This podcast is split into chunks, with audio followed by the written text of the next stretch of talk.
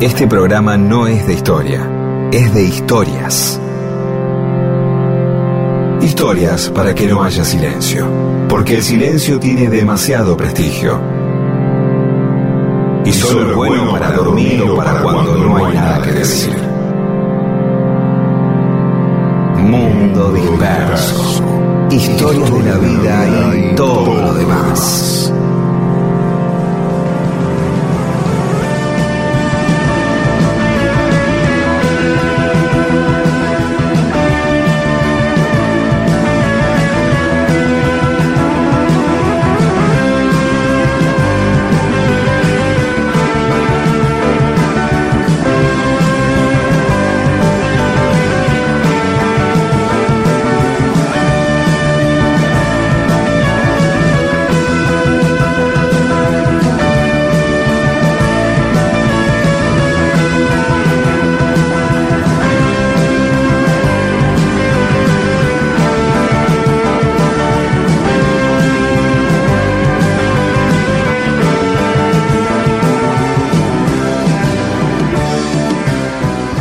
Hola, ¿cómo les va? Aquí estamos en Mundo Disperso. Somos Pedro Saborido y Daniel Míguez. Y están con nosotros Paula Weintraub, Olivia Dayes y Eamon. ¿Cómo te va, Pedro? Muy bien. El otro día, cuando eh, la vez pasada lo veo a Eamon, tiene una gran facilidad para borrarse, porque después también es difícil encontrarlo. Y, eh, y los vino a ver ahí que estuvimos en un lugar con, con Miguel Rep Eh, y le dije aguantá que saludo a alguien y, me- y no estaba más después. Hizo Así que aprovecho para decírselo a través de este medio. Sí, que ahora que sé que me estás escuchando, Aymon, te lo digo delante de todos. Pero bueno, Es que lo escucho. ya, lo cual me hizo sentir mal, porque dice, ¿qué pasa? No le di bola, no, se dio vuelta, pues Miguel me dijo, no, Aymon se tira la de humo, así es, de, eh, desaparece. Mi gran eh, saludo a Aymon, todo mi cariño, eh, uno de los cinco mejores editores, digo cinco para no ofender a otros cuatro y que todos los que se quieran incluir en los otros cuatro se Claro. meten. Pero uno de los mejores cinco es, seguro. más o menos. a mí me pasó al revés. Me encontré con Víctor Heredia. Hacía, no lo veía desde antes de la pandemia, porque vino a cantar a la Universidad de Lomas por los 50 años, ¿no? Qué impecable que está Víctor, la voz repotente, cristalina, impresionante, impresionante, Víctor. Bueno, y, sabes que el tecladista de Víctor es Babú Cerviño, que era el tecladista de Tantor, en la banda de Rodo. Y Babu, que yo no lo conocía personalmente, y le digo, ¿sabes que vos sos el autor del tema de apertura de nuestro programa, del programa que tenemos con Pedro? No- eh, eh, Él no sabía que estábamos usando su tema de apertura, después te explico. Lo cual implica que nunca escuchó el programa, No, nunca escuchó, no, siempre nos escuchaba, pero arranca los 20 Rodo. minutos. Ah, mira vos. después se, se bajó. No, no le Sí, daba, sí. lo- le extrañaba mucho a Rodo. Y claro, Este, claro. Pero antes siempre lo escuchaba, sí. Pero lo pusimos el tema de él después, ¿no? Este año, así que... Y, me decía, va otro que estaba con él, pero muchos oyentes y algunos, che, ¿por qué te tendrían que haber dado el Martín Fierro de la radio? Viste que hace poco estuvo. Digo, eh, no es para tanto, no se preocupen. Digo, aparte, la gente que da los premios eh, se piensan que no tienen nada que hacer un domingo al mediodía, ¿no? De escuchar la radio, por ahí escuchan, hacen otras cosas. No, no hay que darle tanta, tanta, co- tanta importancia. No, por favor, aparte, eh, siempre hablaba con eh, Martín Bonametti, un gran amigo mío, me decía, lo mejor de Martín Fierro es ser nominado, porque la nominación es mucho, es como el viaje que está por venir, entonces se habla más de vos mientras estás nominado, está nominado. está- Ganaste y al 40, 36 horas después ya nadie se acuerda, ¿entendés? Es un momento el Martín Fierro, está muy bien.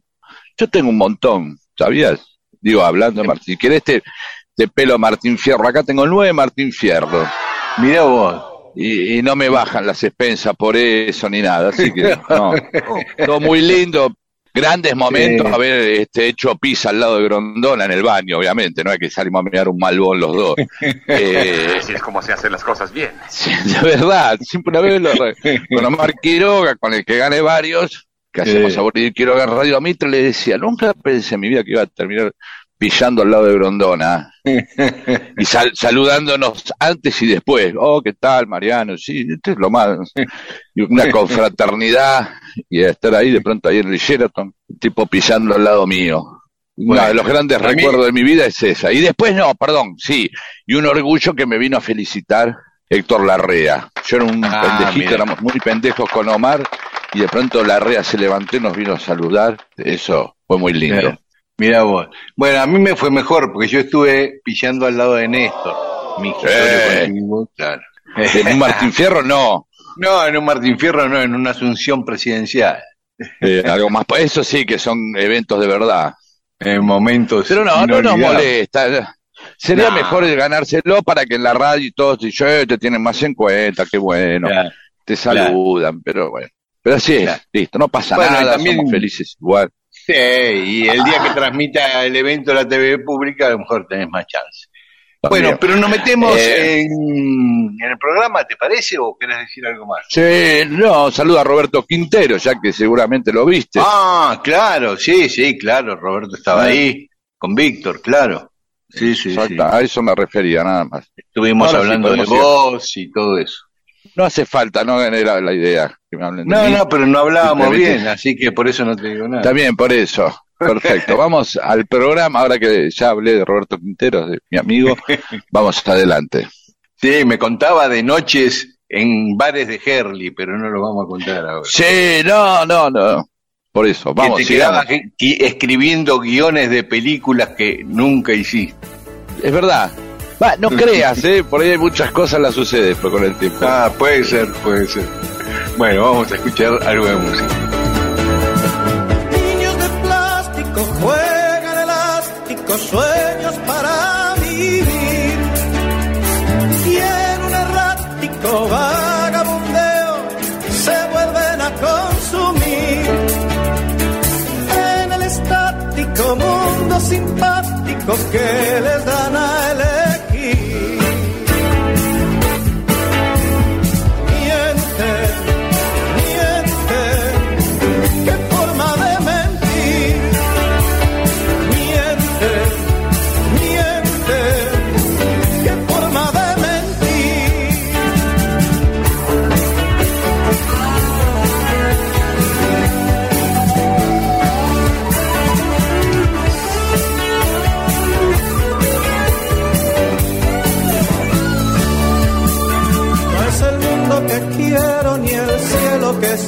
pero no puedo vivir así. En de colores nos venden amores y todos decimos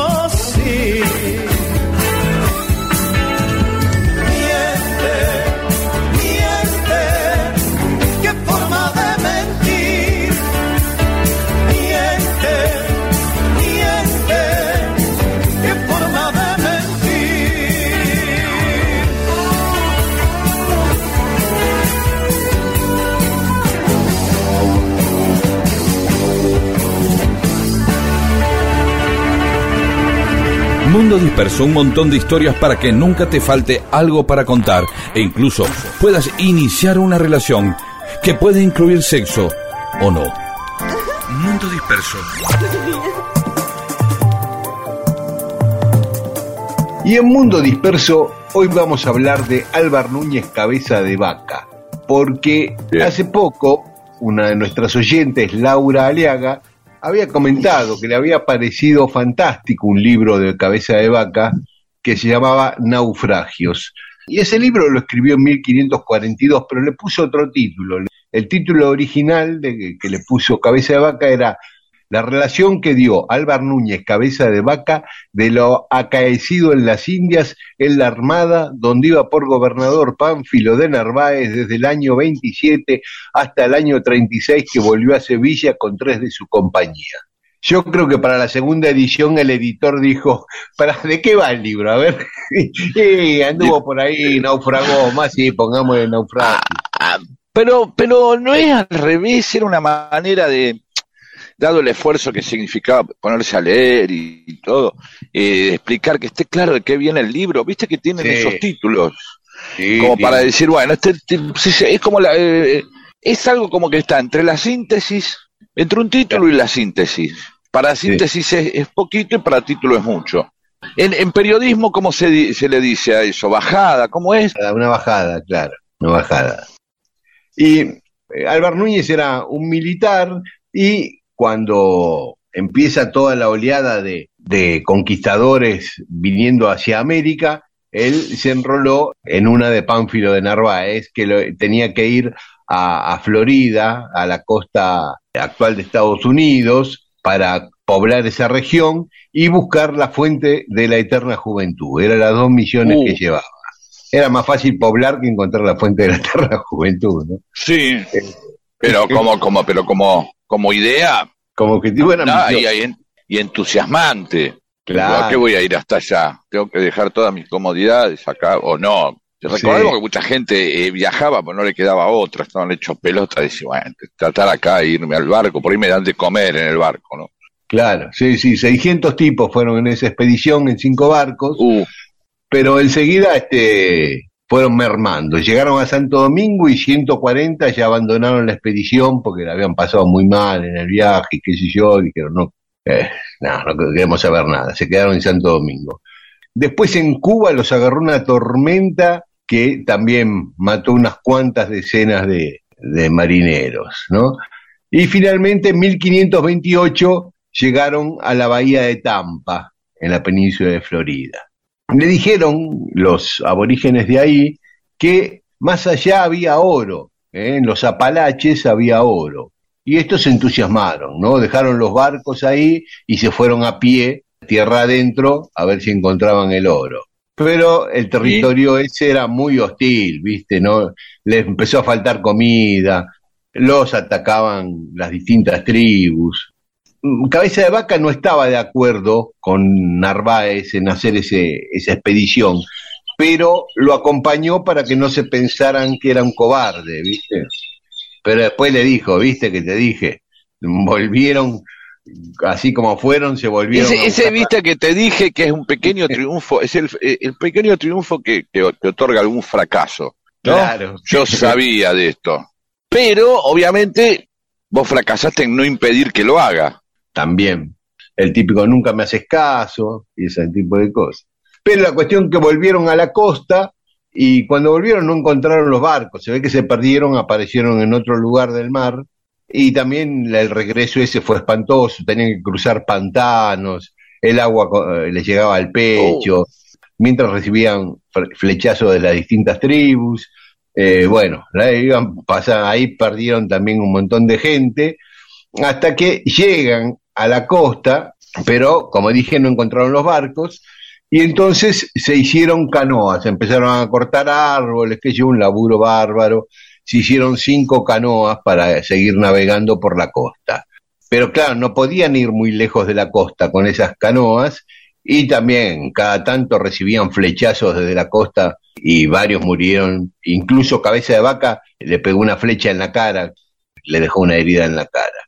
Bien, o sea que lo que decíamos, comparado el trámite con el objetivo o la promesa, evidentemente una frustración, oro y juventud eterna, ¿no? Como para grandes herramientas del marketing para iniciar ese tipo de expediciones. Nunca vamos a saber si en realidad todos sabían que eran, digamos, los que organizaban la expedición, les decían, bueno, ya, ¿qué le decimos esta vez? Que hay una cosa de juventud eterna. ¿Sí? Sí. Y después llegan y los vuelven a engañar los otros indios, diciendo, ¿cómo los sacamos todo encima? Y mandar a decirle que hay oro ya. Se vuelven locos. No, de verdad lo digo, por eso sabemos. de esa manera de neutralizarlo, decirle, mira, si se quedan, nos fulminan. Para que se vayan, como estamos en minoría, decirle que para qué lado, para dónde, para, para, para allá, dicen uno. ¿Te parece? No hay tal hijo de puta, vamos a hacer, sí, que se curtan y ahí los mandaron, ¿no? Es decir, la promesa, como en todo, con el parirás con dolor, funciona acá también, ¿no? El, sudor de tu frente y todo eso. El sufrimiento a cambio de una recompensa. No era el caso. Tal cual. Así que bueno, finalmente, después de tantas aventuras, murió ahogado también Pánfilo de Narváez, que era el jefe de la expedición, llegan ahí a una isla frente a Houston, 15 tipos, de los 600, 15. Perdieron 585 en el camino. O sea, ahí te sentís más o menos bien. Claro, ser uno de los 15. uno de los 15 sos repulenta. Seguro que se dividirían entre los que dijeron, ya está, ¿no? Paramos acá, nos quedamos acá. No, sigamos, ahora vamos a cortar. Porque son los, dos, los dos problemas que, que nos plantean cierta eh, idea de conquista. Es el fracaso o, bueno, no, si llegamos hasta acá, sigamos. Y otro dice, no, si llegamos hasta acá, agradezcamos que estamos, y volvámonos.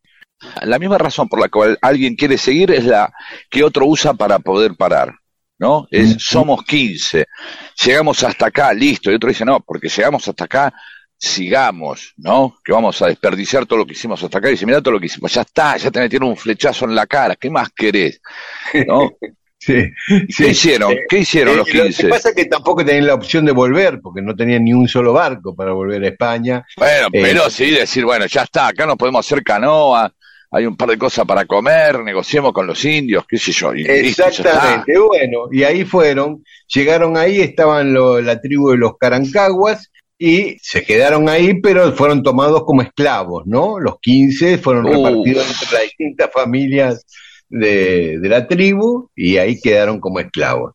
Varios años, varios años. Ahí aprendió a, tejer mimbre, este, em, eh, aprendió un poco de chamanismo, se hizo un poco chamán, y un poquito con eso, y un poquito con los conocimientos médicos que, que traía de España, se hizo un lugarcito porque curó al hijo del cacique y eso le sirvió para que sea liberado. El cacique en agradecimiento le dijo que si quería irse estaba libre, que ya no era más esclavo.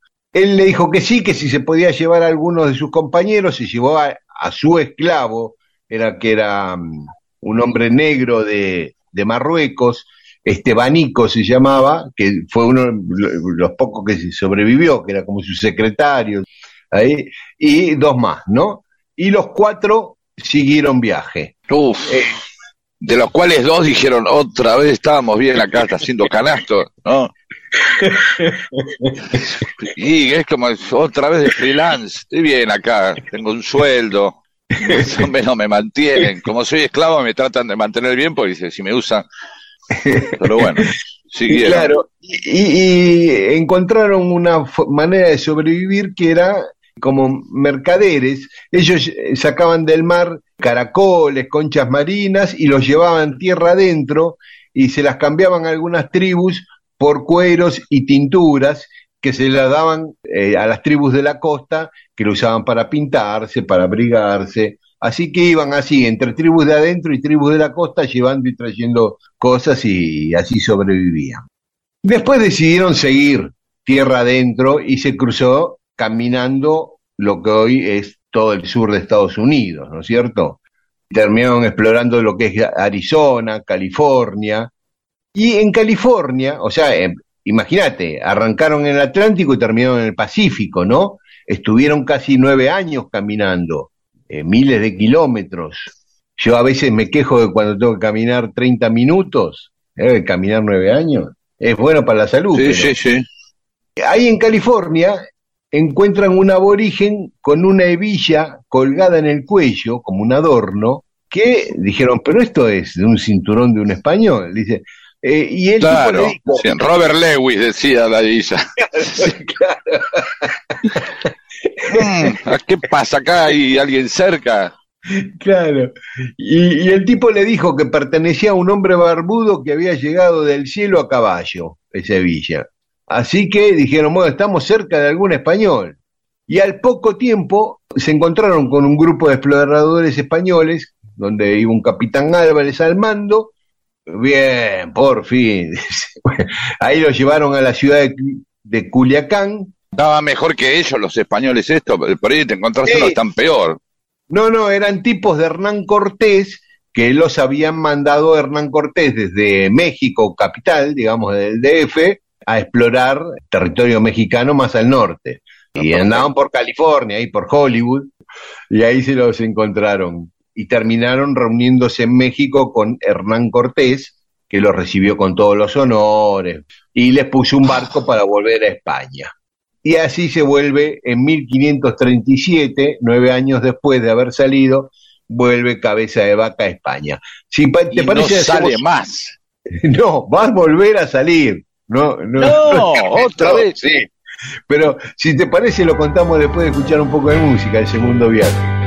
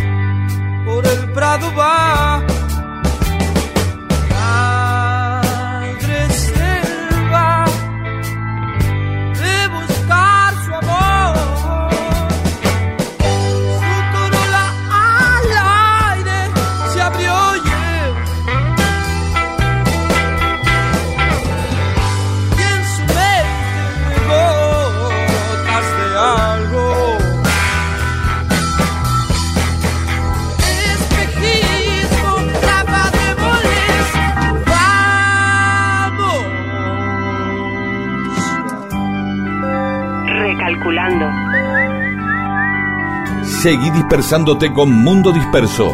Recalculando. Miles de historias que no le importan a nadie. ¿O sí? Recalculando. Y seguimos en Mundo Disperso, estamos contando la historia de Álvar Núñez Cabeza de Vaca, que anduvo cruzando todo Estados Unidos a pie durante casi nueve años. Entonces viajó nueve años, lo rescató gente de, se encontró con uno que tenía una villa y a partir de ahí llegó Hernán Cortés que lo mandó de nuevo a España. Y ahí ya está, se calmó, ¿o no? Más o menos, se quedó tres años en España, pero en ese periodo estuvo tratando de que el rey Carlos I le diera un cargo de adelantado o algo así, y lo logró lo nombró Carlos I capitán general, gobernador y adelantado del Río de la Plata para reemplazar a Pedro de Mendoza, que, que había muerto. Ah, quería seguir. Claro, él quería seguir. Entonces este, le dieron esa misión, reemplazar a Puerto de Mendoza, explorar el río Paraná, socorrer a, los que estaban allá, que habían quedado supuestamente en Buenos Aires. El rey no sabía que ya se habían ido a Asunción, a los primeros pobladores de Buenos Aires, la habían dejado vacía, y bueno, y allá se va, con tres barcos, 400 tipos, sale de Cádiz en 1540, llega a la isla de Santa Catalina, ahí en Florianópolis, donde está Florianópolis, y ahí se entera, mientras tomaba una caipiriña ahí, qué sé yo, en, en se entera que Ayolas, que era el tipo al que había dejado Mendoza antes de morir a cargo de todo, había abandonado Buenos Aires y se había ido a Paraguay. Y que Ayolas había muerto, así que eso estaba acéfalo, digamos. Entonces empieza a averiguar cómo llegar a Asunción y consigue que mm, integrantes de la tribu de los tupí guaraníes lo ayuden, lo guíen en la expedición y ahí se va a pie, desde Florianópolis, desde Santa Catarina a Asunción. Unos 1.200 kilómetros se caminó para llegar. Le Bien. gustaba caminar, ¿no? Le gustaba caminar. No, pero hay algo que uno supone que, obviamente no podemos ver cuál era la estructura cultural de esa época como para que alguien después de nueve años caminando, siendo esclavo, vuelve a España y cualquiera de nosotros, digamos que tiene una mentalidad o cuya estructura psíquica, así que deje de ir a San Clemente porque tiene que ir en semicama de plumar. claro, la historia, la historia y el movimiento de esta historia es en base a gente que podríamos considerar tenía determinadas ambiciones y no respondía a la media de la población o de las sociedades, ¿no? Tipos que querían ser adelantados, voy, voy a pata, me enteré que a Yolas, iba a ir a un lugar nuevo, porque aparte el tipo no volvió al lugar que había ido. No, Ya, ya conocí cómo era, más o menos, ya sé los apalaches, no sé, ya sé dónde, dónde me quedo con el agua hasta la cintura, y etcétera, etcétera. No, a otro, por eso digo, sí, digamos, el, el movimiento no lo traen precisamente los mediocres, ¿no? Sí. Claro, podía haber ido por barco hasta el Río de la Plata, o sea, por el Atlántico hasta el Río de la Plata, entrar, subir por el Paraná hasta Asunción. Pero seguramente eh, creyó que, que era más corto ir, ir a pie, ¿no? Sí o no, o le gustaba por ahí, porque si por ahí encontramos cosas otra vez, También. extraño, la pasé bien, qué sé yo. Ujú. Si no, no existirían un montón de problemas que uno se hace. No iría a ver, no iría a ver películas de terror o cosas que era para pasarla mal, o se subía a, a- a deportes extremos o montañas rusas, que son todo este tipo de aventura con la seguridad que no te va a pasar nada, pero Claro. que responden a lo mismo, ¿no? Ah, bueno, a ver, un espíritu y la circulación de determinadas hormonas o determinadas pulsiones que se llevan el goce de poder explayarse. Quiero ir a pata y quiero otra vez las aventuras y me- mezclarme con... A mí es lo mío es esto, esa cosa que nos calienta, la libido, donde se pone la energía eh, psíquica. Bueno, sí, y entonces salió ahí, y llegó, entonces en esa llegó a Paraguay. caminata se encuentra con las cataratas del Iguazú, que se supone que es el Ah. primer europeo que ve las cataratas del Iguazú. Este, Y ahí sí dijo, "Eh, valió la pena, ¿no? Valió la pena, valió la pena.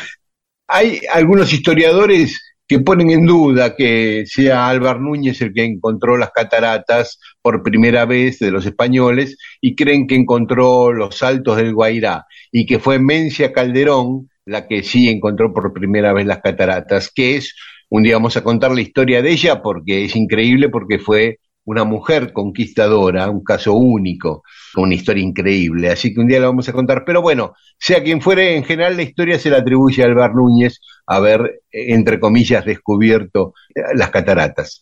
Llega Asunción en marzo de 1542 y ahí estaba a cargo del gobierno, de facto, un tipo, Martínez Irala, que ahora tiene calle en Barracas, ¿no?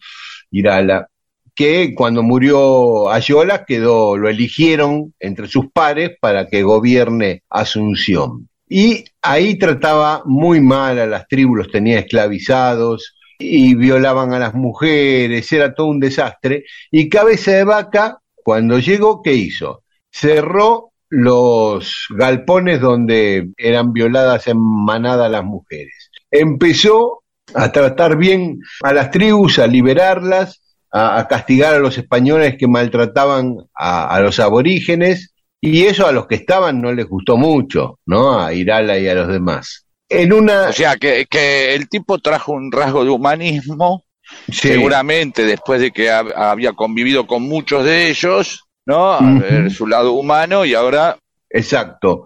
Y, y en una, un, día salió a ver si encontraba un camino para el Alto Perú, empezó a ver cómo podía empezar a explorar, llegar de Asunción a Lima, que efectivamente ya había en aquel momento y también lo vamos a contar un día. Bueno, al tiempo se quedan sin provisiones, mueren muchos por picaduras venenosas de, serpientes, la- entonces pega la vuelta. A los siete meses se vuelve a Asunción. Cuando vuelve, Irala había sublevado a la gente contra Álvar Núñez y lo meten en cana. Lo dejan diez meses preso y lo mandan a España de vuelta. Cuando llega a España, acusado de abuso de autoridad, de esto, del otro, de proteger en exceso a, los pueblos originarios de ahí. El Consejo de Indias le confirma la pena, lo destierran a Orán, en Argelia, y después de ocho años, Felipe II, el rey de ese momento, lo indulta. Este, Lo indulta y no solo lo indulta, le da un cargo de juez en Sevilla. ¿m? Y ahí se queda. Como juez de la Casa de Contratación en Sevilla, se escribe su libro sobre todo lo que había pasado y Ahí sí, después ya se, re- está, se se retira. recluye en un convento en Sevilla y que es donde muere, ¿no? Un tipo que se cruzó todo Estados Unidos, México, de Atlántico al Pacífico caminando, exploró el río Paraguay, vio las cataratas, que En un momento paró. Bueno, vamos a contar en este programa o en otro más adelante por qué le decían cabeza de vaca. Lo contamos ahora. Buenísimo. Hay una versión más simple, de una explicación más simple y otra más poética. Eh, la más simple es que hay un pueblo en Badajoz, en la provincia de Badajoz, en España, que se llama Cabeza de Vaca y los- algunos historiadores creen que sus ancestros venían de ahí.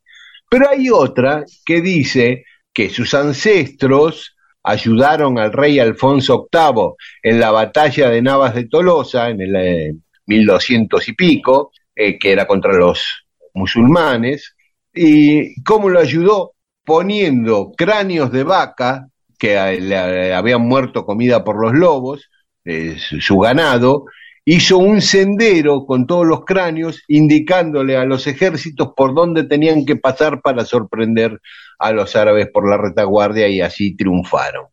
Entonces, a, a ese ancestro de este Albert Núñez le empezaron a llamar cabeza de vaca y de ahí le viene el nombre. Son las dos Ah, opciones. está muy bien. Está bien, está muy bien. Una más sencilla y la otra ya tiene una carga, ya tiene una historia detrás. Está muy bien. Exacto, exacto. Está muy bien. Muy Bueno, bien. Escuchamos música y seguimos con más Mundo Disperso después de esta historia del aventurero español Álvar Núñez Cabeza de Vaca. Mundo Disperso.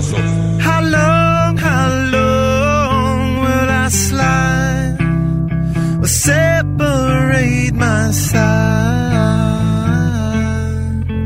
I don't, don't believe it's been slitting my throat. It's all I am. I heard your voice through a photograph.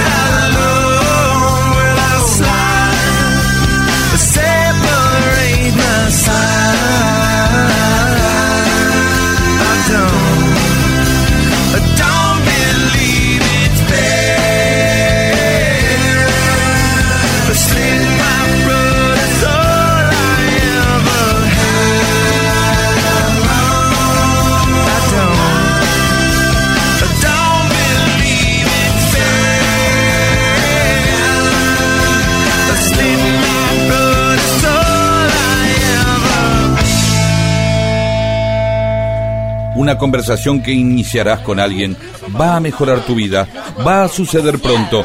Es mejor que tengas temas para animarla. Mundo Disperso, un atentado al incómodo silencio.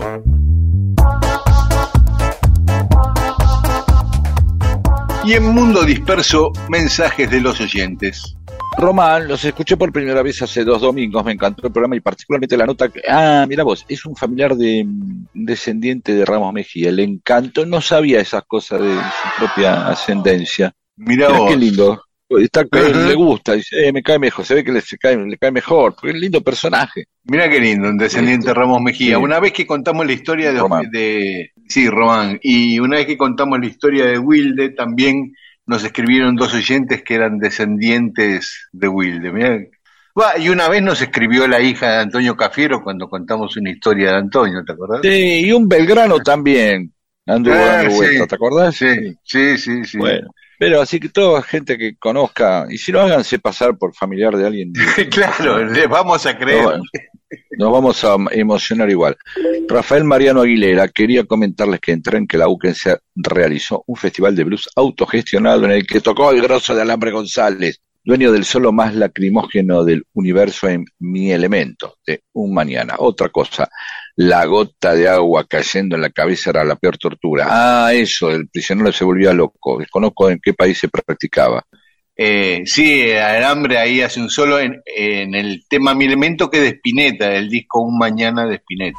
Otro a balada. Yo también soy de calcular boludeces. En mi caso fue cuando tuve tantos años de casado como de soltero sumado, los de separado, bla, bla, bla, bla. Y felicitaciones, Daniel Miguel, por el galardón. Claro, pues habíamos Gracias. hablado de esto. Como a ustedes le habían dado un premio, yo decía, ¿cuántos? Tenés más años de periodista que de sin ser periodista en este mundo. Claro, claro. No, y por supuesto, y volvemos a hablar de los 50 años de la Universidad de Lomas de Zamora. ¿sí? Mm, Felicitamos sí, a otra universidad y los felicitamos por haber galardonado a Daniel Míguez. Y eso habla de que no tuvieron 50 años al pedo.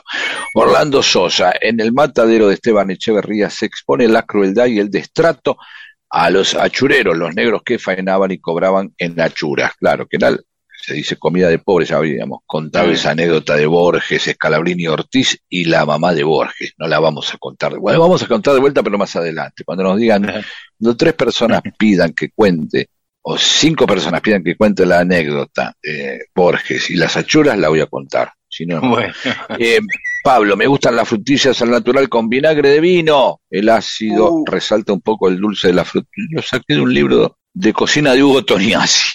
mira Hugo. Hugo Toñaz. Por ahí estaba haciéndote una joda. Eh, frutillas al natural en vinagre de vino. El ácido resalta el poco dulce de la frutilla. Bien. Santiago Rovera, les envío algo de mi autoría que tiene que ver con nuestra querida historia puntana.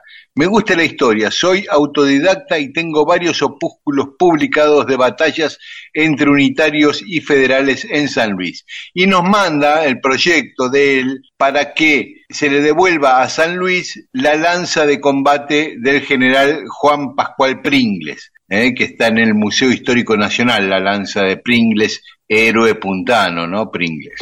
Eh, Carlos Ferrera, Qué alegría haber visto a Pedro en la feria del libro de Florencio Varela y haber podido cruzar un saludo. Me Qué encantó. lindo, sí. Eh, algunos, de- algunos detalles más sobre la historia del cartonero, porque Carlos nos había contado. Claro, Carlos fue, que ahí me aclaró que no era un canal de cable, sino un canal de televisión abierta. ¿sí? Ah, Alternativo. Aclaró Mirá. eso.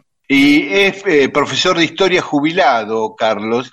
Dice, estudié mucho, pasé 17 años de mi vida formando docentes en Florencio Varela, etcétera. Pero esa anécdota me enseñó más que muchas bibliotecas de ciencias sociales, ¿no? Ahí donde un tipo bien comido y abrigado ve el fondo del pozo, no está el fondo del pozo, hay más abajo, claro. Dice, existe una versión eh, muy gorila del conurbano que afirma no entender por qué la gente vota al peronismo si vive tan mal. A veces la respuesta es tan básica porque antes el peronismo estaba peor. Liliana López Camelo. ¿Cómo puedo escuchar la historia de Pablo Neruda? Bueno, en nuestro canal de YouTube, pones Mundo Disperso en YouTube y ahí te aparecen todas las historias nuestras. Y hay dos de Neruda, ¿eh? una de la hija que abandonó y la otra un episodio que tuvo con Blanca Luz Brun en la quinta de Natalio Botana. Alejandro del Pino, siempre me activan el nervio de la curiosidad. Con el dato de la anestesia, lo siento más sedado. Mundo disperso, una hipodérmica de alteradora tranquilidad. En un día que pivotea entre culto al espíritu y el fútbol. Alicia Mónica Martínez. Les cuento que respecto de los canutos, en la memoria colectiva del NOA, se cuenta que los tapados o tapaos se trata de tesoros enterrados escondidos. Fueron buscados en distinto tiempo y lugar por los aventureros. Algunos suponen que eran antiguos entierros calchaquíes, otros que eran restos de la corona española que los conquistadores enterraban habiendo sido vencidos. Bueno, algo así como la búsqueda de bóvedas en la Patagonia por el fiscal con la retroexcavadora. Y Luján Square dice que me quedaron las palabras de Pedro, y te cita. El aprendizaje tiene algo de traumático y uno tiene que pasar por idiota para aprender algo. Sintetiza mucho lo que nos pasa a veces. Quizás algunos la tienen más fácil y no se encuentran tanto con el chico del caballo, no el de, Fe- el de Carlos Ferrera. Pero la semblanza fue brillante y le gustó que hayamos contado lo del 16 de octubre y la música del programa. Hacemos un alto acá, paramos Pedro y después seguimos con más mensajes de los oyentes. Sí, dale, buenísimo. Pido que las noches no se quiebren en tu luz y que las ventanas sean grandes para el sol. Cuando los almendros no se pasen de estación, buscaré más flores para darte mi canción de amor.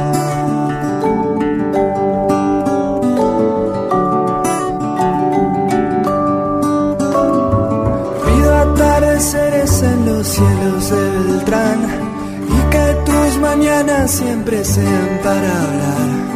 Cuando los jardines no se pasen de estación, buscaré más flores para darte mi canción de amor.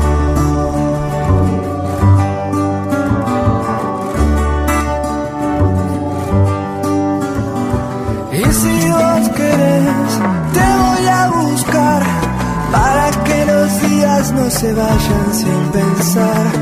Y si vos querés, te paso a buscar y dejamos los caminos libres de humedad.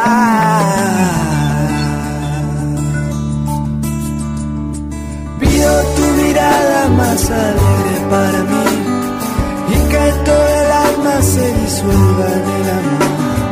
Cuando los almendros no se pasen de estación, buscaré más flores para darte mi canción de amor.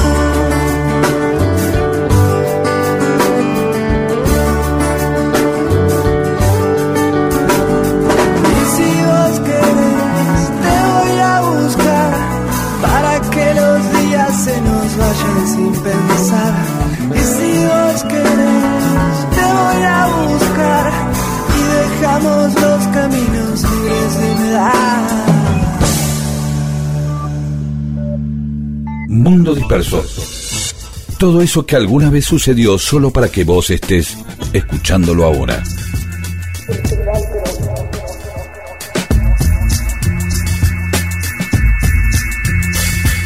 Y seguimos en Mundo Disperso. Hay una oyente, Clarisa, me parece que vino a alguna charla hace poco, de las que hicimos con Rep, supongo que es la misma, no sé por qué, que, que habla sobre el 17 de octubre y es, bueno, ella dice, si el 17 de octubre es el día de la lealtad, en general el día de la lealtad peronista. Bueno, suponemos que es el de la lealtad peronista, digamos, en el marco de que no se considera traición ese día a, gente que cambió de pizzería, ¿no? que es a su vez una pequeña traición también.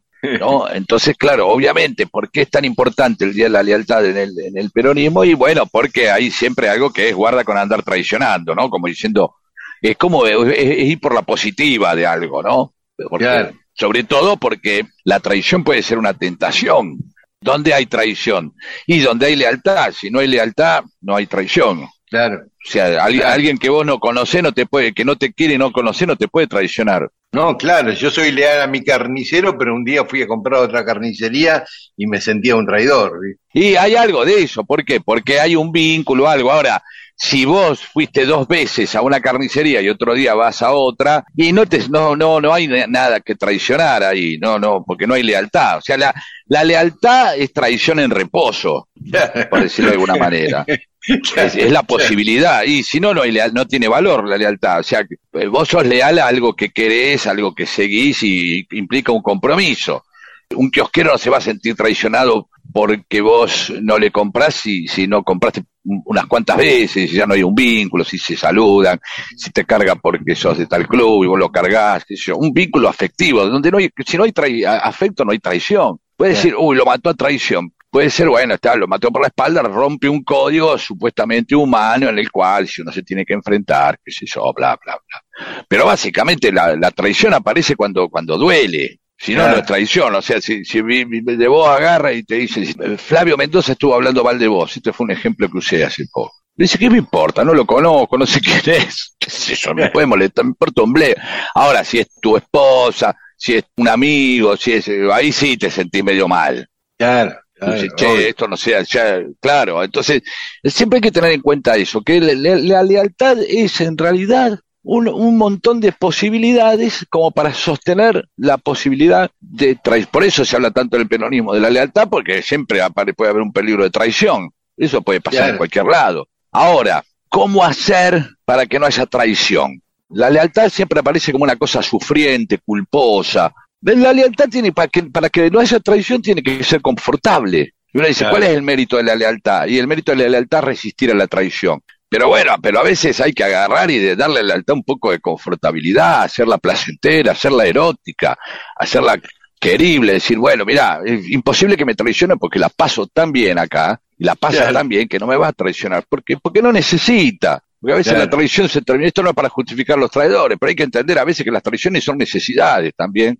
y que el traidor pone mucho en juego cuando traiciona, porque pone este, el, ju- el- el ser juzgado socialmente, el ser observado, y hasta puede tener activo. Claro, si no tiene culpa no traiciona y nada, no le importa nada el tipo. Y es más, hay gente que le gusta traicionar por el hecho de traicionar, no porque le convenga. Sí, sí. Bueno, pero eso ya entra en la esfera del psicópata. Sí, pero bueno, de eso vivimos también, son parte de nuestro mundo. ¿sí? Por no eso, el placer de simplemente. ¿no? traicionar, digo, no la traición. Ah, sí, claro. eh, pero hay gente que le encanta, así como hay gente que tiene, va a las reuniones de consorcio porque le gusta pelearse o le gusta agarrarse a ganchos por la calle. Y bueno, hay gente que le gusta traicionar nada más que por hija de puta. Así que bueno, no quieren ustedes que los traicionen, quieren que sean leales, hagan lealtades confortables, hagan eh, club mediterránez de la lealtad o lealtades, de- o lealtades que sean club mediterránez, ¿sí? Si la lealtad es linda, no hay necesidad de andar traicionando.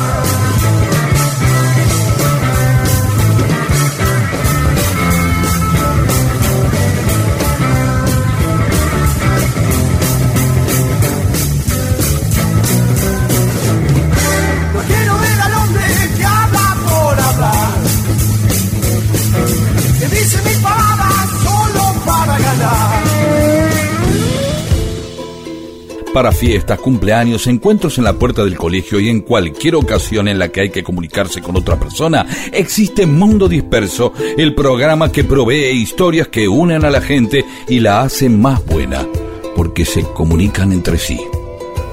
Y ahí charlan y se hacen amigas. Esto es Mundo Disperso, con Daniel Víguez y Pedro Saborido.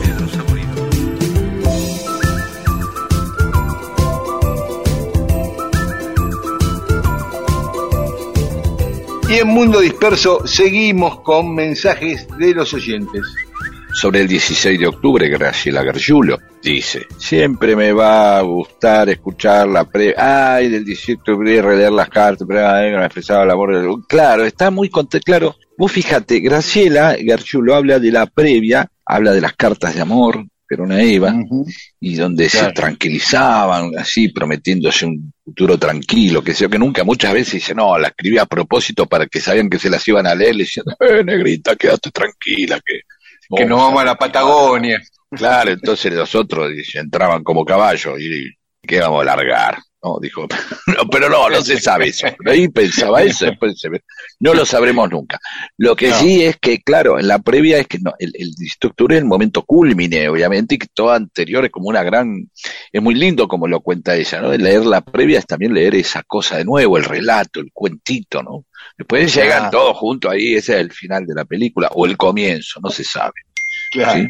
Y a Jorge Manzoni y a Muriel Monteverde también les gustó mucho la historia del 16 de octubre. Cajones para el asado, Pablo Aro Geraldes, toda una vida porteña en barrios céntricos y encima en departamentos, dice él, ¿no? Como, y casi con culpa, lo dice, siempre supe que en el conurbano te paraba aventuras apasionantes, pero es maravillosa esta de la búsqueda de cajones para el asado. Ojalá en la próxima vida caiga del otro lado de la General Paz. Está bien. El conurbano en una búsqueda de identidad se, se relata a sí mismo como único, pero también uno puede salir a buscar cajones en, Digo, obviamente es muy difícil para la avenida Alvear encontrar, pero ¿quién te dice? O por Callao y Santa Fe, pero en los barrios sí, ay, che, vamos. Puede No. ser, pero me dijo Roberto Quinteros, a quien mencionábamos al comienzo del programa, que escuchó el domingo pasado la historia, y dice que él fue a la verdulería a pedirle un cajón al verdulero y se lo quiso vender. Claro, claro, claro. Y sí, sí, pasa eso, no es como antes que dejaban todos los cajones. Ahí, es que hay dos tipos de cajones. Bueno, eso también forma parte de la milladura, ¿no?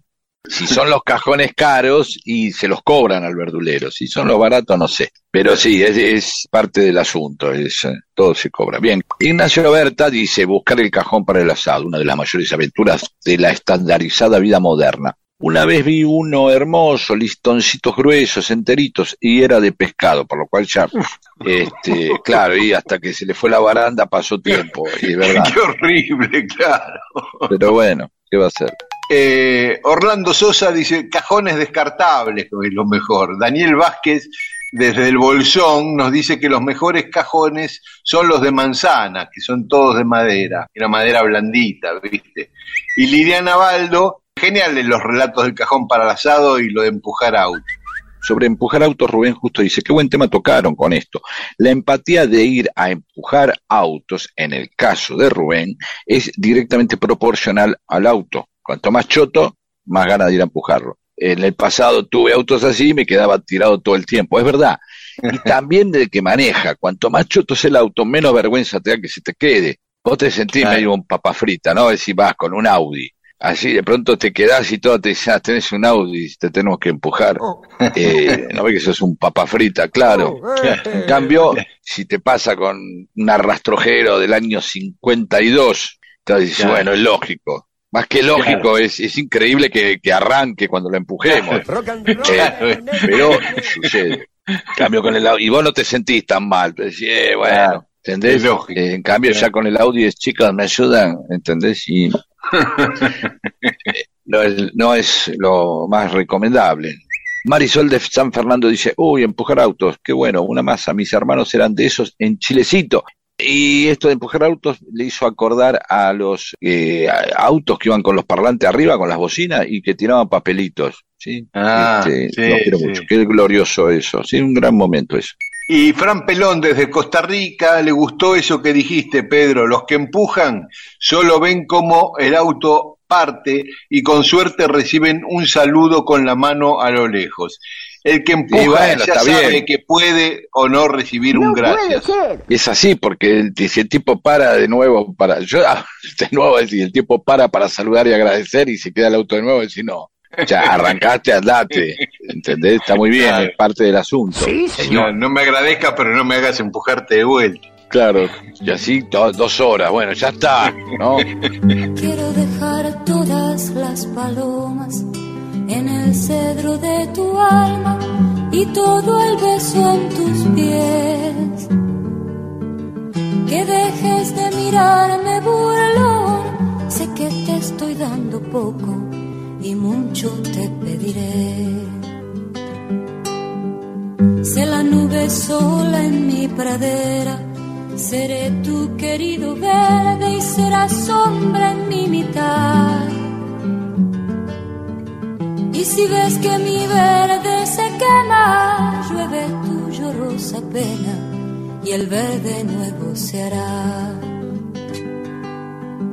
Y que no te vayas un febrero detrás de aquella bandada azabache hacia el pinar.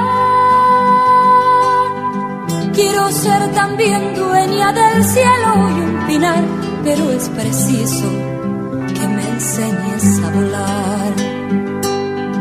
Quiero ser también dueña del cielo y un pinar, pero es preciso que me enseñes a volar.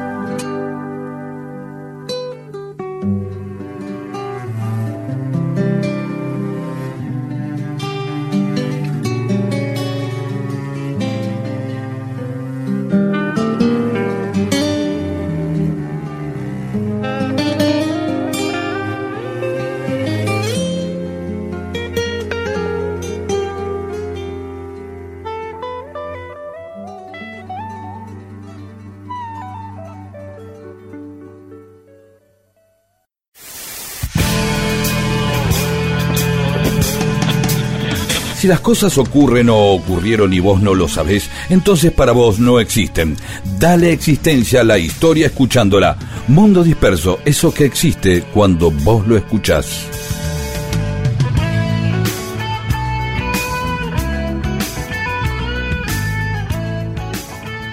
Y en Mundo Disperso, cosas que pasaron un día como hoy, un 23 de octubre. En 1730 se fundaba, 1730, mira qué viejo, ¿eh? San Antonio de Areco. San Antonio de Areco anda más cerca de los 300 años, ¿no? Eh, Eh, mirá, siete cosa, años Siempre es 300. interesante que como, como ciudad ser más, más vieja que, la, que el país. Hay muchas ciudades así. Sí, ¿qué más? Claro. No, y que ahí nació Juan Hipólito Vieites, el de la jabonería, ¿no? Ah, no sabía eso. Areco, sí. Y Guiralde, Ricardo, que la mamá era de ahí, ahí escribió eh, Don Segundo Sombra, porque conoció a un gaucho ahí y se inspiró en él para, para escribir Don Segundo Sombra. Pero hay más fundaciones. El mismo día que se fundaba San Antonio Areco, el 23 de octubre de 1730, se considera también la fundación de Paraná en Entre Ríos, porque nunca fue fundada oficialmente, pero ese día el Cabildo de Buenos Aires transforma en parroquia la capilla del pueblo, que en ese momento se llamaba La Bajada, no se llamaba Paraná. Pero entonces, como no tuvo fundación, se considera la fundación el día que la, de- la denominaron parroquia a la capilla. Seguramente la, la denominación de parroquia y el peso que tenía la religión en determinado lugar, de hecho, las parroquias siempre están en los centros de los pueblos, ¿no? Las basílicas, las iglesias. Uno va a un centro de un, de un pueblo o de una ciudad y está la intendencia, a veces la escuela, pero el bar donde rosquean todos y la iglesia. Entonces, y es más, en, en las secciones electorales también se le decían parroquias. Claro. Yo conocí viejos radicales que todavía le decían parroquia a las circunscripciones. Claro, ¿qué sigue? En 1812, el general Claude Malet intenta derrocar a Napoleón, nada menos, una empresa difícil. Napoleón Y no le estaba, sale. no, combatiendo en Rusia. Estaba- Andaba por allá por Moscú y este fraguó un montón de papeles diciendo que Napoleón había muerto en, en Rusia. Ah, Entonces- más que un golpe de Estado fue una estafa, quiso hacer una estafa. Una estafa. Dijo, Napoleón murió, vamos a tomar el, el gobierno para ver cómo re- reconstituimos esto, porque estamos sin liderazgo, hasta que algunos leales a Napoleón lo depusieron a este malet, lo metieron preso a él y a unos cuantos, y todos fueron debidamente fusilados unos días después, el 29 de octubre. Claro, Napoleón va a decir, Y, y no, se- no se fraguó eso precisamente. Sí. Jode eso, porque la estafa tiene algo de cobardía siempre. Te roban la plata y se dame la plata, que sé yo, tiene por lo menos el enfrentamiento, no digo que no valoro esto, no estoy justificando más, es más, pero digamos, uno dirá, la estafa tiene algo de cobardía y dice, no, Pedro, la estafa también tiene algo de elegante, o la estafa también tiene algo de considerable, porque no, no, pretende que te enteres que te robaron tiempo después y sin daño físico, qué sé yo, es una discusión muy grande. Pero en este caso, decir me morí, cuando, eh, es fuerte que alguien te haya querido declarar muerto, más allá de quedarse con el poder. Claro. Aparte, ¿cuánto iba a durar? Porque por ahí también es por estúpido. ¿Cuánto También. iban a tardar en checar? Claro, por ahí dice, no, mirá, Había varios generales venga- que habían conspirado, no estaba solo, pero no les daba el cuero. ¿no? Claro, pero aparte, si, ¿cuánto va a tardar? En todo caso, dice, no, mira, cuando se entere Napoleón ya es tarde, ya tenemos todo. Claro, ese ya nos plan. sacamos de encima a los leales, ya. ¿Cuánto tarda? Y hasta Rusia, tantos días. Uh, no. Hasta que se vuelve el otro y dice, no, yo lo vi a Napoleón, está todo bien, se calentó. Claro. Eso sí, se calentó. Por lo torpe de la maniobra, me dijo, por lo, la, por lo ladí, por estafador. Y le dijo a- al Claude, se le mandó a decir, mira, no me jodas que me quieras. Este, el tema es que nos tomes por boludo. Ahí se le ofendió. A veces uno lo, claro, yo, lo ofendió más eso a Napoleón. Pero bueno, Y en 1858 era asesinado el gobernador, el ex gobernador de San Juan, Nazario Benavides, había gobernaba en ese que era federal, en ese momento gobernaba Manuel Gómez, un liberal, lo habían metido preso a Benavides, eh, algunos partidarios de él van a la cárcel tratando de liberarlo, cuando ven que el tumulto viene a liberarlo, agarra un tipo y, y lo mata a Benavides ahí un- y después este tremendo, tiraron al cuerpo desde el, desde el cabildo a la plaza, la que es lo que es la plaza principal de San Juan ahora, y ahí bueno lo, lo desnudaron, lo, lo vejaron eh, al cadáver, una cosa espantosa. Yo creo que quedan registros de estas crueldades que siempre escucha uno entre unitarios y federales. Uh, le puso la- Sarmiento felicitó que le hayan puesto la cabeza a uno arriba de, de una lance, lo hubieran exhibido, que arrastren a la mujer y la cascoteen delante de los pibes, qué sé yo, todo eso, ¿sí? Sí. Porque son, claro, porque todavía desde, desde ambos bandos pueden rela- relatar lo que hizo el otro. Claro. En cambio, las crueldades de la guerra con los realistas no, no están tan claras, ¿viste? Claro, claro, claro.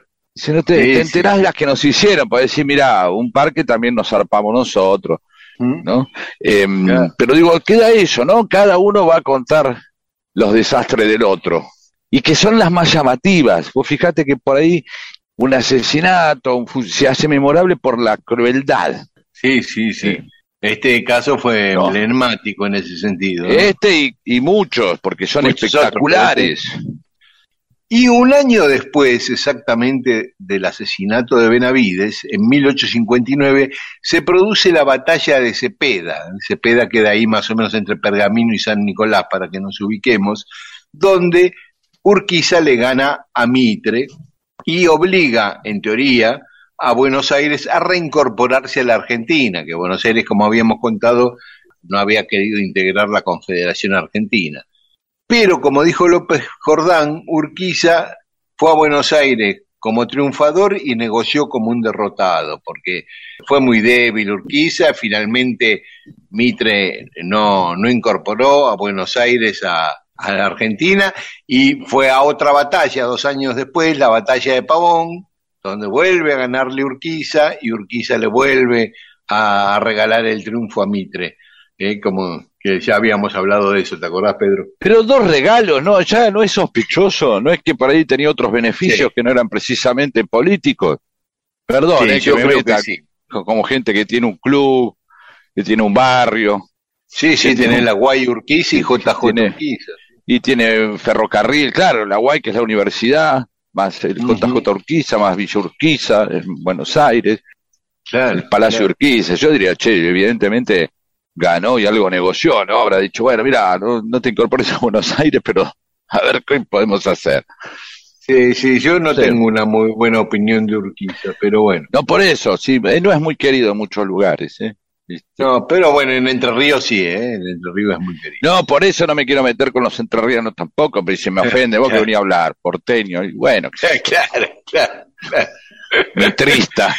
Te-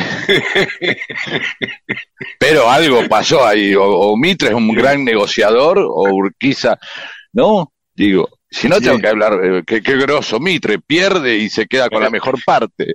Es un genio. Sí, sí. Y Urquiza insiste y dice, voy a perder de vuelta, voy a ganar, perdón, voy a ganarle de vuelta, así vuelvo a perder la negociación. No sé. Bueno, vamos. Y en 1868 moría en Buenos Aires Mariquita Sánchez de Tonso, famosa porque en su casa se tocó el himno por primera vez. Claro. Y aparte, nosotros contamos en Mundo Disperso la historia de ella y era una mujer eh, singular, ¿no? Muy fuerte, que hacía política. Cada que tenía, hacía lobby. Sí, sí, sí, sí, sí. Un año después de la muerte de Mariquita, en 1869, se fundaba la ciudad de General Pinto en la provincia de Buenos Aires, el norte de la provincia Ajá. de Buenos Aires. Y un día como hoy nacía eh, Ignacio de, de Loyola, eh, el fundador de, lo- de la Orden de los Jesuitas. En 1817 nacía Pierre Larousse, el de la enciclopedia. Mira vos. Perdón, me gusta la idea de, de- Porque tirarse una enciclopedia... A mí me, me, me pasma. Yo cada vez que saco un libro de la porquería que escribo, aclaro que no es completo. ¿Por qué? Porque la completud es... Vos haces algo y te, te van a reclamar. Imagínate la Rush. Cada vez que yo voy a sacar la enciclopedia, el tipo sacaba la enciclopedia y siempre aparecía, eh, no es así, decía uno. Tal río no desemboca acá. ¿En qué año dijiste la Rush sacó eso? En- él nació en 1817. La enciclopedia Perdón. fue de mediados del siglo XIX. Perfecto. Y ahí todo el tiempo eh, reclamos. Cuando empezó la, la edad moderna, si se fijó, qué pasó con la revolución, la industrial. es- es- eh, porque, porque vos se supone que vas y vas por... eh, vas a hacer una enciclopedia, la idea es que te todo, es una ambición muy grande. ¿Entendés? Tenés que tener una soberbia o por lo menos o un gran espíritu de bancarte que te vengan a putear o, o de excusador. Mira, eso no está porque no es importante, puede decir el tipo. La enciclopedia y los historiadores también definen en un momento qué es importante y qué no es importante. Sí, y acá Larousse era uno de ellos porque de, de hecho había una vanidad seguramente en él porque la enciclopedia llevaba su nombre. Sí, sí, Sí. sí. Y hoy están cumpliendo años Pelé, Sí. El Puma Goiti, Carlos Ulanowski, un amigo, que Carlitos Eh, mirá, no sabía que cumplía el mismo año que Pelé y Sí, Qué grande. sí. Carlitos nos saludó el primer programa de Mundo Disperso hace y después no escuchó más. años. Eh, Salió al aire el primer programa saludándonos de sorpresa, ¿te acordás? Este, bien, no, lo escucha, lo escucha, ¿eh, Carlos? Ca- Cuando me lo encuentro, aparte estamos en un grupo de WhatsApp y a veces me comenta cosas. Está cumpliendo años, pero Charlie García hoy. Y en mí, ¿sabes que el mismo día que nacía Charlie García, nacía Federico Moura? El 23 de octubre de Ah, mira vos. 1921. Sí. Y quiero mandarle un saludo hablando de cumpleaños a otro Ulanowski, un gran amigo mío, Daniel Una. Yo tengo dos amigos Ulanowski, Carlos y Daniel, Sí. que no tienen ningún parentesco entre sí y que trabajaban en la misma sección del mismo diario. Increíble.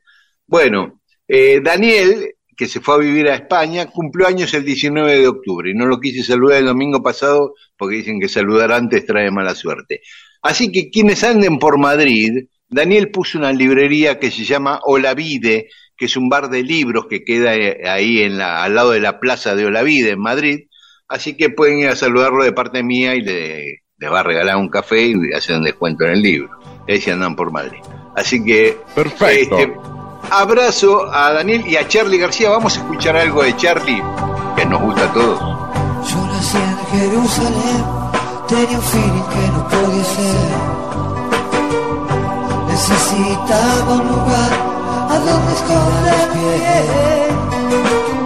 Cuando vi a un extranjero, le pregunté qué sitio es este simplemente me dijo que ya me tenía que ir. Sáquenle este peso, sáquenlo de aquí, saquen este peso. Ah, el peso que pusieron en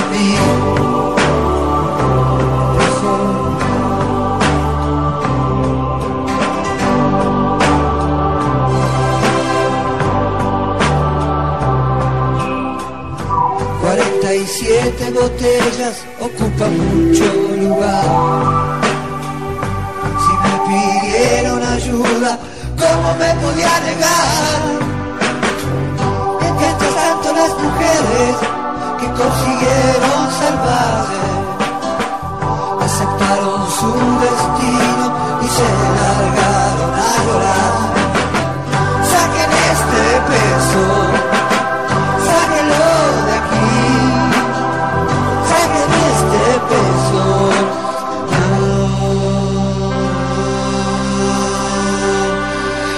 Ah, el peso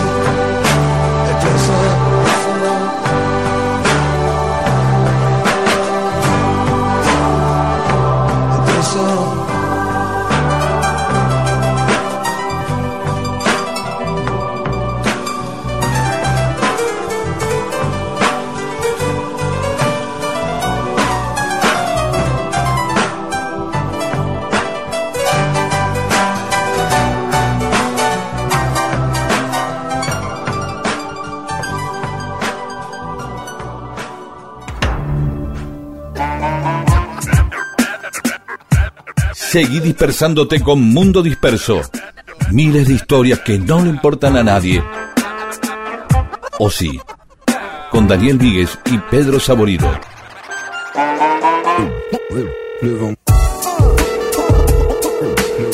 Y en Mundo Disperso tenemos más mensajes de los oyentes. Comentando sobre la música de Mundo Disperso, Rodrigo Javier Flores pide que pongamos Pink Floyd para la madre que cumple 72 años y Ricardo Bonda dice que Mundo Disperso y Pink Floyd es el maridaje perfecto para el domingo a la mañana. Y Maurín o Morín Capone dice las ligas, música re linda, las ligas menores que pusimos el domingo pasado. Bien, entonces llegó el momento de saludar a Daniel Zarza, a Raúl Machado Sarmiento de Tucumán, a Marcelo el Panadero de Tierra del Fuego, a Marta Almeida, a Victoria Viola y a Raúl Gianone. Y también a Jorge Gorostiza desde Santo Domingo, en República Dominicana, a Laura Reutenburg que dice que el domingo fue a celebrar el Día de la Madre con su hermano, a la casa del hermano, el doctor Reutenburg, y vio dos libros tuyos, Pedro.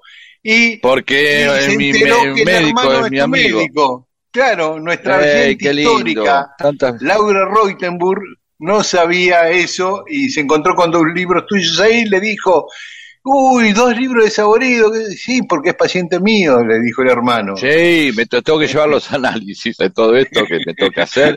Un capo, un gran fotógrafo aparte, un cardiólogo Mirá. de primera, así, y un fotógrafo de primera. Sí, excelente, un gran fotógrafo, hermoso. Después le no tengo a mano los datos para que vean las fotografías de él, pero después les paso. Pero pongan Bueno. Daniel Reutenburg. Y aparte, tremendo, porque llegás y el tipo te está y te, re- te puede escuchar, puedes llegar y estar escuchando Manal, es muy bajito, tranquilo, pues cardiólogo. y llegás y estás escuchando, ¿entendés? A Corea, Mirá eh, vos. Jarrett. Y claro, un tipo muy fino, muy rockero. aparte. De, de esos rockeros que dicen loco y que dicen negro. ¿Viste? Sí. Viste que hay rockeros de de determinada edad que ya dicen negro, que es una manera, vamos, negro, fuerza negro, sí, más, más Sí. así, más setentoso, más plenamente setentoso, dicen, aparte de loco, dicen negro. Así que un gran saludo a mi doctor, y también al doctor Diego de Wapner también, que es mi junta médica que me mantiene con vida. Sí, que- Claro, a mi cardiólogo Sí. Lombardi, ya que estamos, que nos escucha Saludemos, bueno. por supuesto. Por supuesto, a Vanessa Ángel, que es mi, me hizo bajar 22 kilos sin sufrir, sin restricción hedónica. Voy a tener que hablar de eso. 22 kilos bajé, gracias a Vanessa. Sí, que no me hizo pedir, pasándola bien, eh, comiendo tranquilo, ordenadamente. Ya voy a contar, si quieren, cómo bajé 22 kilos. Tampoco, eh, no, es que dos semanas, no esperen, lleva meses. Porque, bueno, ya empecé a comentar, listo, no hablo más, ya está. Bueno, ah, y hablando de anestesia, a mi dentista Matías Brown. Eh, Bueno, Claro. saludos. Y a Felma, y a... Uy, vamos a tener que saludar, tengo que saludar a mis dentistas también. Y, y a Oscar Sagaceta desde Neuquén, que el domingo pasado, mientras era el Día de la Madre, le estaba con los hermanos cocinando a la madre. Mira qué lindo, los hijos cocinándole a la mamá, que es santiagueña, pero neuquina por adopción. También saludos a Bustin Ale, a Mónica Maimanti y a Quique es Toco, amigo, gran amigo. Sí, a Cintia Rossini y a Carol Feldman, que son mis dentistas, que también vienen de la escuela de el dentista mayor de la Latinoamérica del Occidente, el doctor. Feldman, de odontólogo y, y músico, y canta muy bien, y toca muy bien, y toca y el cello muy bien también. Me, me- más de una vez cuando estaba esperando que cemente algo, se ponía a tocar el cello, y yo estaba ahí con el coso ese que sale agua, viste que le saca el agua, Sí, sí, el aspirador. de idiota, porque claro, el aspirador ese y él para hacer tiempo mientras cementaba, se ponía a tocar el chelo, ponía un disco de Cat Stevens y tocaba el chelo arriba. Qué gran. O se ponía a hacer versiones de los Who con un charango. Te, te juro, ¿eh? De verdad. Aparece mucho Peter Capusotto. ¿eh? Ya está, Bueno. hablamos. Chau, Gracias a, gracias a todas y a todos. He had white horses and ladies by the score, all dressed in satin and waiting by the door. Ooh, what a lucky man he was. Ooh, what a lucky man he was. White lace and feathers, they made his bed. A gold covered mattress on which he was led. Ooh, what a lucky man he was. Ooh, what a lucky man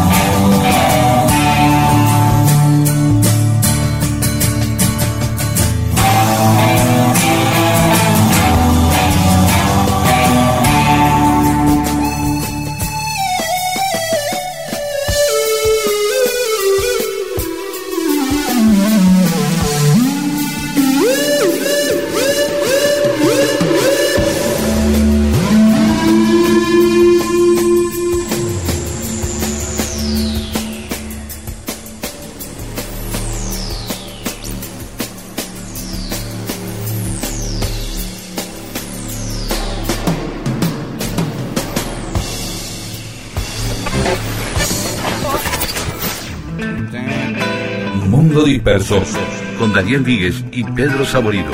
Todo lo que sucedió en la historia solo para que vos te entretengas un domingo a la mañana.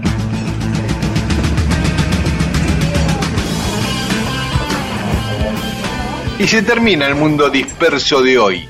Y no quería Ajá. que nos, nos fuéramos, Pedro, sin recordar un par de cosas vinculadas al rock que pasaron por Oh. estas fechas. El 20 de octubre de 1972, o sea, hace tres días se cumplieron 50 años, se hizo ese recital en el Luna Park, donde iban a tocar muchos, Billy Bong y La Pesada, Color Humano, Pescado Rabioso, Aquelarre, Lito Nevia, Papos Blues, estaban todos anunciados para ese día en el Luna Park.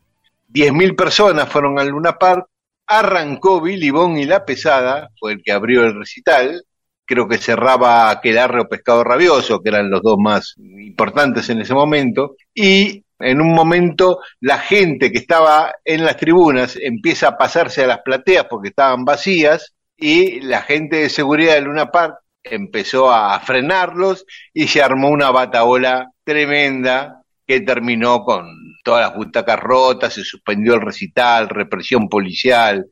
El semanario así tituló Hordas de hippies arrasaron el Luna Park. Hordas de hippies. Está Este, muy bien, es, verdad. No sé, Este, igual era más rockero, ¿no? No sé si le gustaba mucha gente que le dijeran hippie. Sí, y fue cuando Billy Bond dijo rompan todo, y ahí fue cuando se pudrió todo. La famosa Bien. frase de Billy Bond, rompan todo. Y un día como hoy, pero de hace 40 años, en 1982, los abuelos de la nada presentaban su primer disco en el Teatro Coliseo. Empezaba una nueva época del rock nacional con los abuelos de la nada, con Virus, eh, con Soda Stereo, con Sumo. Así que, si te parece, para despedirnos podemos irnos escuchando un tema de los abuelos de la nada de ese primer disco, el tema quizás más conocido de ese primer disco que es Singamulán, de autoría de Andrés Calamaro. ¿Te parece? Y que te voy a decir que no, ahora. Y nada, pero sí, si aparte es lindo, es un tema lindo y nos Yo no vamos dije bailando un nada, dije dale. Ah, no bueno, dije bueno, nada, bueno, está vamos, bien. Está escuchémoslo. bien, bueno, Vamos. entonces vamos con Singamulán y nos encontramos el domingo que viene aquí a las 12 en Radio Nacional AM 870 y esta medianoche nos pueden escuchar en Nacional Rock por la FM 93.7. Chao, hasta el domingo.